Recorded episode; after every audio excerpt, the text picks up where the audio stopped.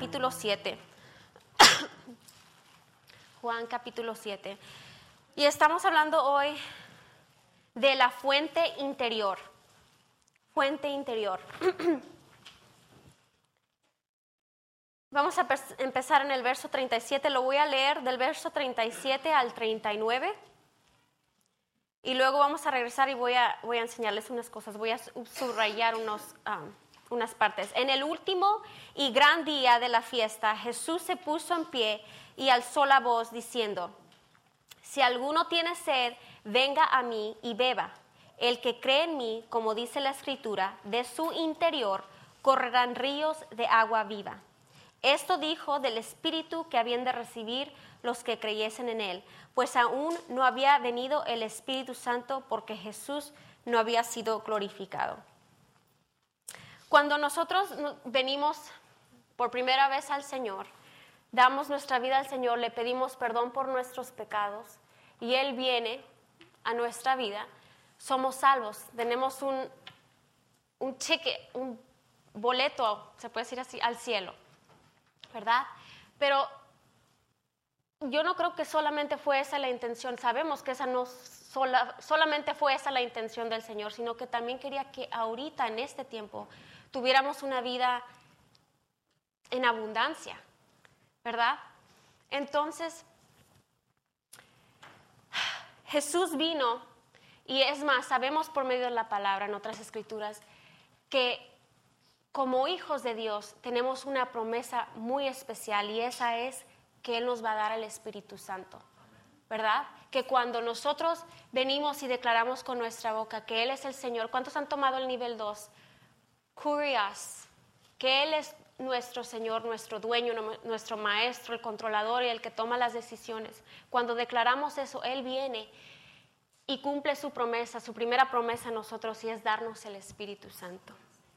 ¿verdad? Entonces él dice de nuevo Juan 7:37, en el último y gran día de la fiesta Jesús se puso en pie y alzó la voz diciendo, si alguno tiene sed, venga a mí y beba. El que cree en mí, como dice la escritura, de su interior correrán ríos de agua vida, de, de agua viva. ¿Qué está diciendo? Esto dijo del Espíritu que había de venir, del Espíritu Santo, ¿verdad? So vamos a empezar a hablar de la fuente interior. Efesios 5. Efesios, Efesios capítulo 5. Verso 18, y voy a leer hasta el 20, dice así, no os embriaguéis con vino, en lo cual hay disolución. Antes bien, sed llenos del Espíritu, hablando entre vosotros con salmos, con himnos y cánticos espirituales, cantando y alabando al Señor en vuestros corazones, dando siempre gracias por todo al Dios y Padre, en el nombre de nuestro Señor Jesucristo. Quiero que noten unas cosas. Regresemos al verso 18, dice, no os embriaguéis con vino. En otras versiones y en inglés dice, no os embriaguéis tomando vino o no os embriaguéis consumiendo vino. Consumir. Pero noten el contraste. Uno es tomar y consumir y el otro y sigue diciendo, antes bien sed llenos del Espíritu. ¿Y cuál es la siguiente palabra? 19 hablando, hablando. Noten el contraste. Dice, no os embriaguéis con vino tomando o consumiendo, antes bien sed llenos del Espíritu Santo hablando. Es diferente. Normalmente cuando sientes o piensas, me voy a llenar de algo, es porque vas a meterte algo, ¿verdad? Vas a consumir, vas a tomarlo, vas a comerlo, pero Él está diciendo, no, llénate del Espíritu Santo haciendo que algo salga de tu boca hablando. Y luego nos dice que hablando entre vosotros con salmos. Salmos, salmos, ¿qué son los salmos? Las escrituras, la palabra de Dios. Hablando, pero muy, muy importante, entre vosotros. Hablando entre vosotros con salmos. Y luego la segunda dice, cantando y alabando al Señor en vuestros corazones, dando siempre gracias a Dios. ¿Verdad? So estamos hablando, algo tiene que salir de nuestra boca. Eso contraste y lo, lo, contrario a lo que hace el mundo para ponerse alegre. Nosotros hablando y declarando los salmos, la palabra de Dios, es como nos llenamos del Espíritu Santo. Mateo 15 dice así, ¿No entendéis que todo lo que entra en la boca va al vientre y es echado en la letrina? Pero lo que sale de la boca, del corazón sale. Y esto contamina al hombre. Eso no es lo que nos metemos a la boca, sino es lo que sale de nuestra boca. Que, que guía nuestras vidas, que transforma o deshace nuestra vida, ¿verdad?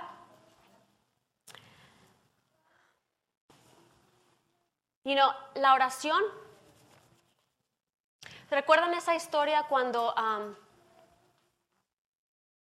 cuando un padre desesperado porque su hijo estaba, tenía, estaba ah, endemoniado? Y estaba desesperado y fue el papá, con, el papá del niño con Jesús y le dice, Señor, tus discípulos no pudieron hacer nada. Y Jesús viene y reprende y corrige a los discípulos y luego sana al niño. Y luego se apartan y cuando están solos los discípulos le preguntan a Jesús, ¿por qué nosotros no pudimos este, hacer lo que tú hiciste. Y él le contesta algo y les dice, bueno, primero por su poca fe y luego porque esto no sucede sino con oración y ayuno. Y hay otras versiones, yo he visto que simplemente dicen oración. Y yo siento que porque la oración es la clave. Sí es muy importante el ayuno, ¿verdad? Sabemos eso. Pero siento que la oración es la clave. Les voy a decir por qué. En otro, para voy a ir rápido, sorry. Um, les dicen sus discípulos a Jesús, enséñanos a orar. Y Jesús les dice, ok, van a orar así. I don't know this in Spanish. Uh, Our Father, hallowed, hallowed, be thy name, thy kingdom come, thy will be done on earth as it is in heaven. Que lo que está pasando en el cielo, en el reino del cielo, toda la plenitud, toda la paz, todo el gozo, toda la provisión, que se haga y se cumpla aquí también. ¿Quién les está enseñando a orar así? Jesús les está diciendo que todo lo que Dios ha creado en el cielo, todo lo que Él desea, que venga aquí a la tierra, que se cumpla aquí. Son la oración, yo he aprendido del Espíritu Santo, que no es nosotros tratando de convencer a Dios de que Él haga algo por nosotros, sino es, nos, es Él tratando de convencernos a nosotros de que Él lo hará. Él va a cumplir sus promesas en nuestras vidas. Y la primera promesa la cumplió dándonos el Espíritu Santo. ¿verdad? Entonces, dice Juan 4, 14, dice, mas el que bebiere del agua que yo le daré no tendrá sed jamás, sino que el agua que yo daré será en él una fuente de agua que salte para vida eterna. Can I get some water? Que salte para vida eterna. Noten que dice, será en él una fuente de agua. Fuente. Fuente en el griego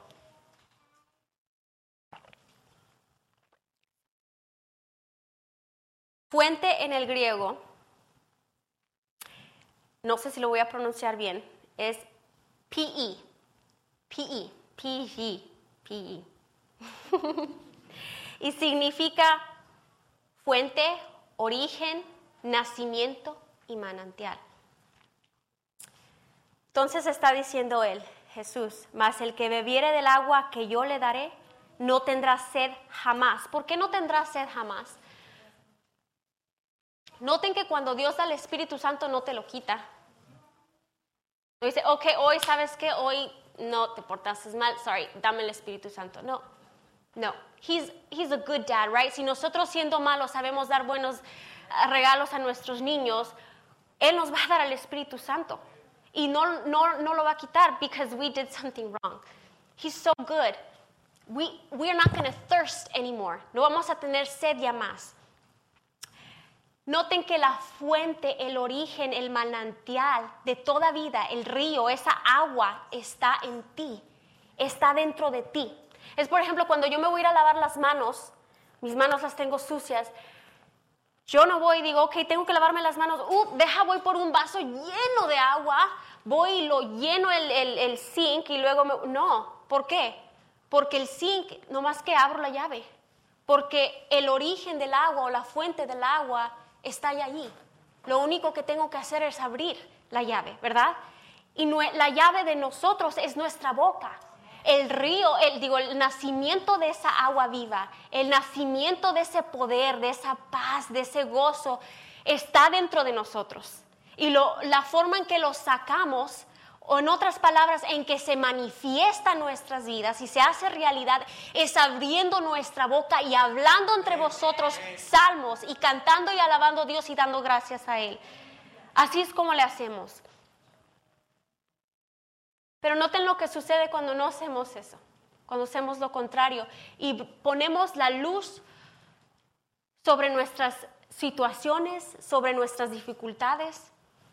¿Recuerdan cuando Dios habló a Moisés y le dijo, quiero que tomes tu vara y vayas y enfrente de la congregación de Israel hables a esta roca y de ahí va a salir agua, ¿se acuerdan?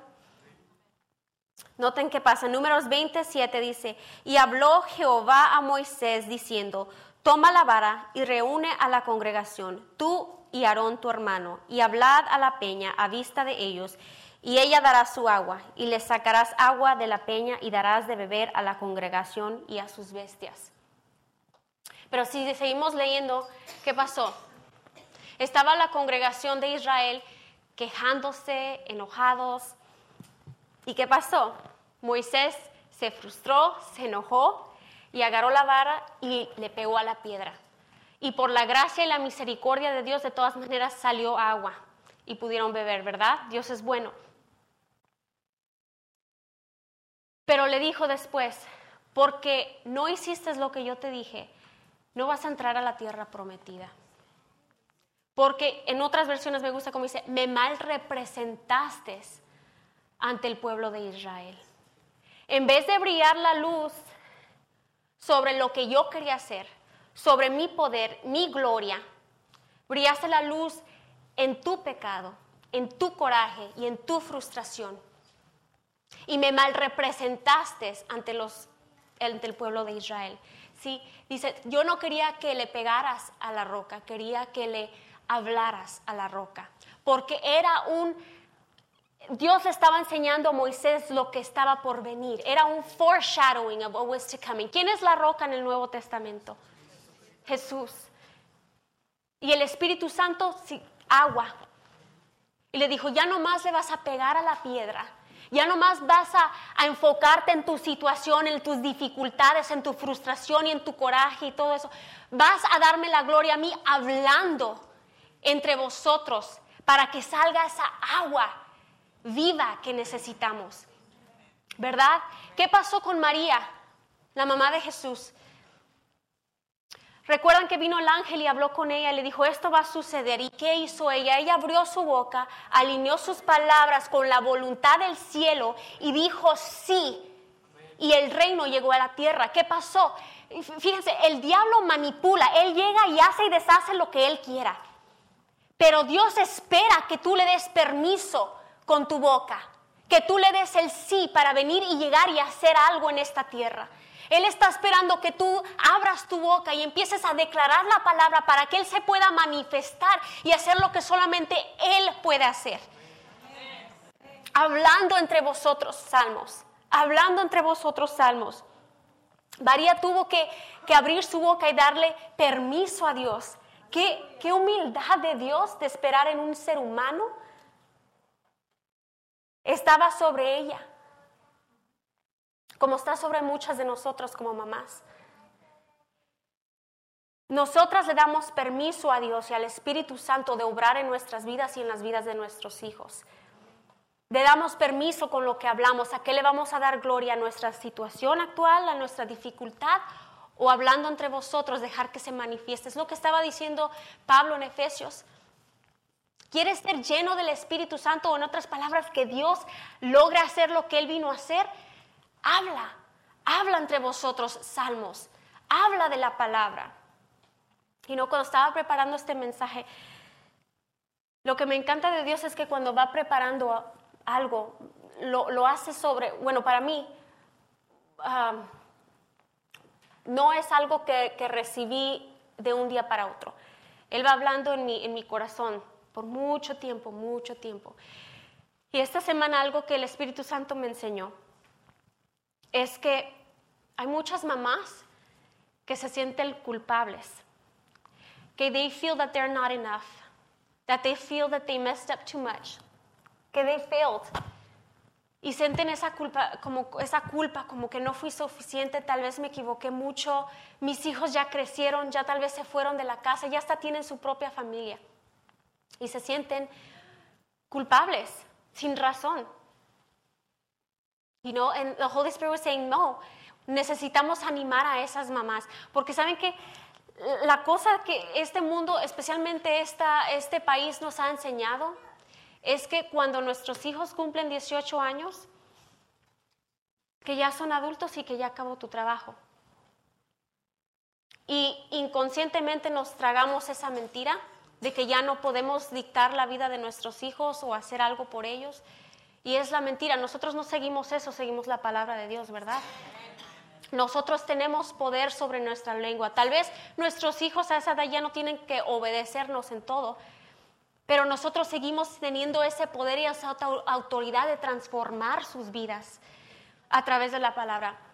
Estaba leyendo un artículo hace unas semanas atrás y no sé si tú les contases ya de una joven que trabaja en un lugar donde traen cuerpos muertos y normalmente les los tienen que investigar, les hacen autopsias, gracias. Y este y dice que, el primer año se le hizo difícil, porque pues ver cuerpos así y, impacta. Y dice que, que a veces llegan cuerpos con el rostro todavía como murieron, como hay, rostros que tienen todavía lágrimas en los ojos, este, o, la forma que murieron fue muy fuerte y les queda pues como, como murieron. Y este, entonces dice que le ha tocado ver y dice que se acuerda de un cuerpo en particular que llegó. Y llegó este cuerpo en la posición fetal, así. Y este era un, crimen, no sé qué exactamente qué involucraba, pero le habían dicho, ah, tienes que dejarlo intacto, la ropa se la tienes que quitar y tienes que meterla en una bolsa y no la puedes tocar, o sea, no la puedes cortar o tiene que quedar bien y estaban tratando de quitarle la ropa y por la forma en que estaba y estaba tan tieso el cuerpo que no podían quitarle la ropa. Y estaban, ¿cómo le vamos a hacer?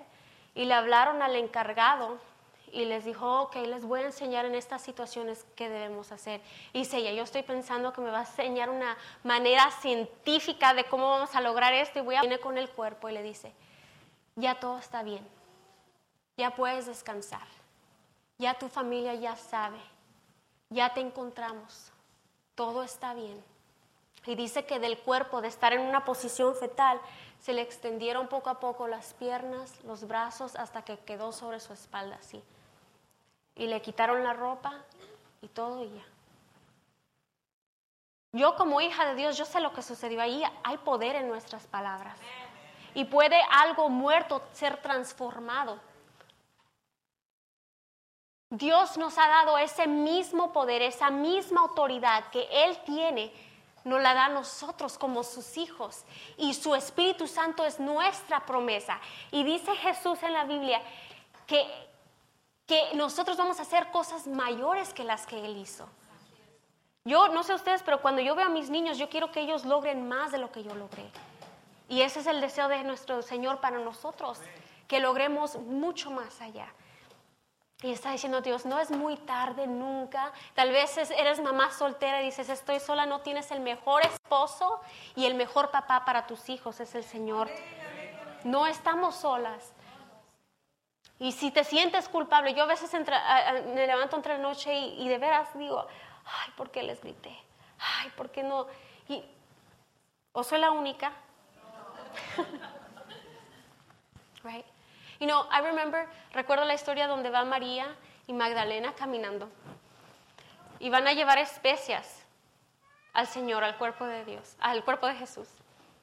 Y cuando van caminando me imagino que van tristes. No dice exactamente la Biblia, pero yo me imagino que van tristes y te están diciendo, ya murió, ya no hay nada que hacer, nomás llevarles estas especias. Y luego van caminando y dice la Biblia en Marcos, dice que se preguntan. La preocupación en su mente es, ¿Quién va a remover la piedra pesada? ¿Cómo vamos a entrar a la tumba? ¿Quién va a remover la piedra pesada? En su corazón iban con el intento de servirle al Señor, a un muerto, ya todo acabó, it's too late. They're worried, how am I going to move this rock? Solamente para llegar y encontrar que la piedra ya había sido removida. Y Jesús no está muerto, está vivo. Y luego las abraza, las abraza y las primeras evangelistas fueron dos mujeres, porque Jesús las escogió a ellas y les dice, ahora vayan y díganles, no es muy tarde, no estoy muerto, estoy vivo y la piedra ha sido removida. Esa culpabilidad se va, Dios, Jesús la removió y Él está vivo, no es demasiado tarde para nosotros. Nunca es muy tarde. Dios está vivo, Él está en nosotros y en nosotros está el poder de permitir que Él se manifieste de una manera grande y haga lo que solamente Él puede hacer en las vidas de nuestras familias, de nuestros hijos, en nuestro matrimonio, en nuestras finanzas, en nuestro trabajo y en nuestro hogar.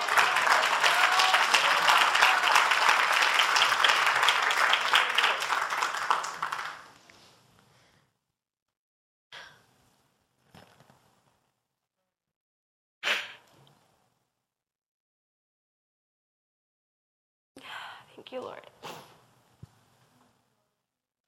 You know, God loves us. This is the beginning, I know, right? De un mensaje poderoso. Sigue, continúa, esta es la siguiente semana. Dios nos está mostrando que dentro de nosotras está el mensaje de paz, de amor, de gozo y de salvación. Y tengas hijos de dos años o de 42 años, nosotros tenemos ese poder.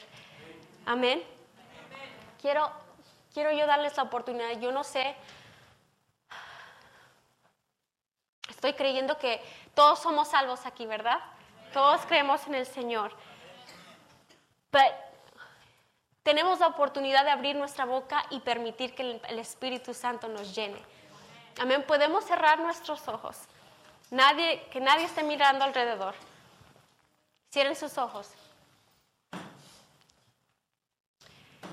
Voy a orar por ustedes y luego quiero que oremos todos juntos. Vamos a permitir que el Espíritu Santo llene este lugar, se manifieste como solamente Él puede. Gracias, gracias Señor.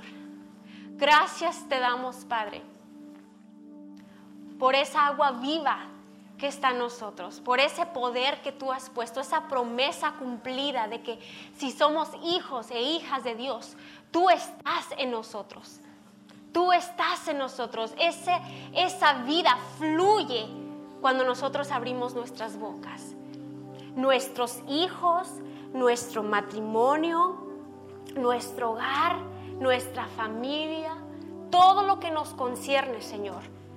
Cuando abrimos nuestra boca, hay poder que sale para transformar, para cubrir, para llenar, para restaurar para renovar.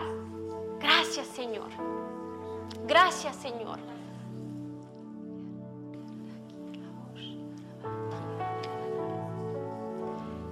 Can you, si no tienen que en voz alta, puede abrir las a sus bocas y empezar a adorar al Señor, darle gracias. Hablen, ah, declaren palabras de fe sobre sus hijos, declaren palabras de fe sobre su matrimonio, sobre su hogar Dele gracias a Dios por sus bendiciones, por lo bueno que Él es. Gracias Señor.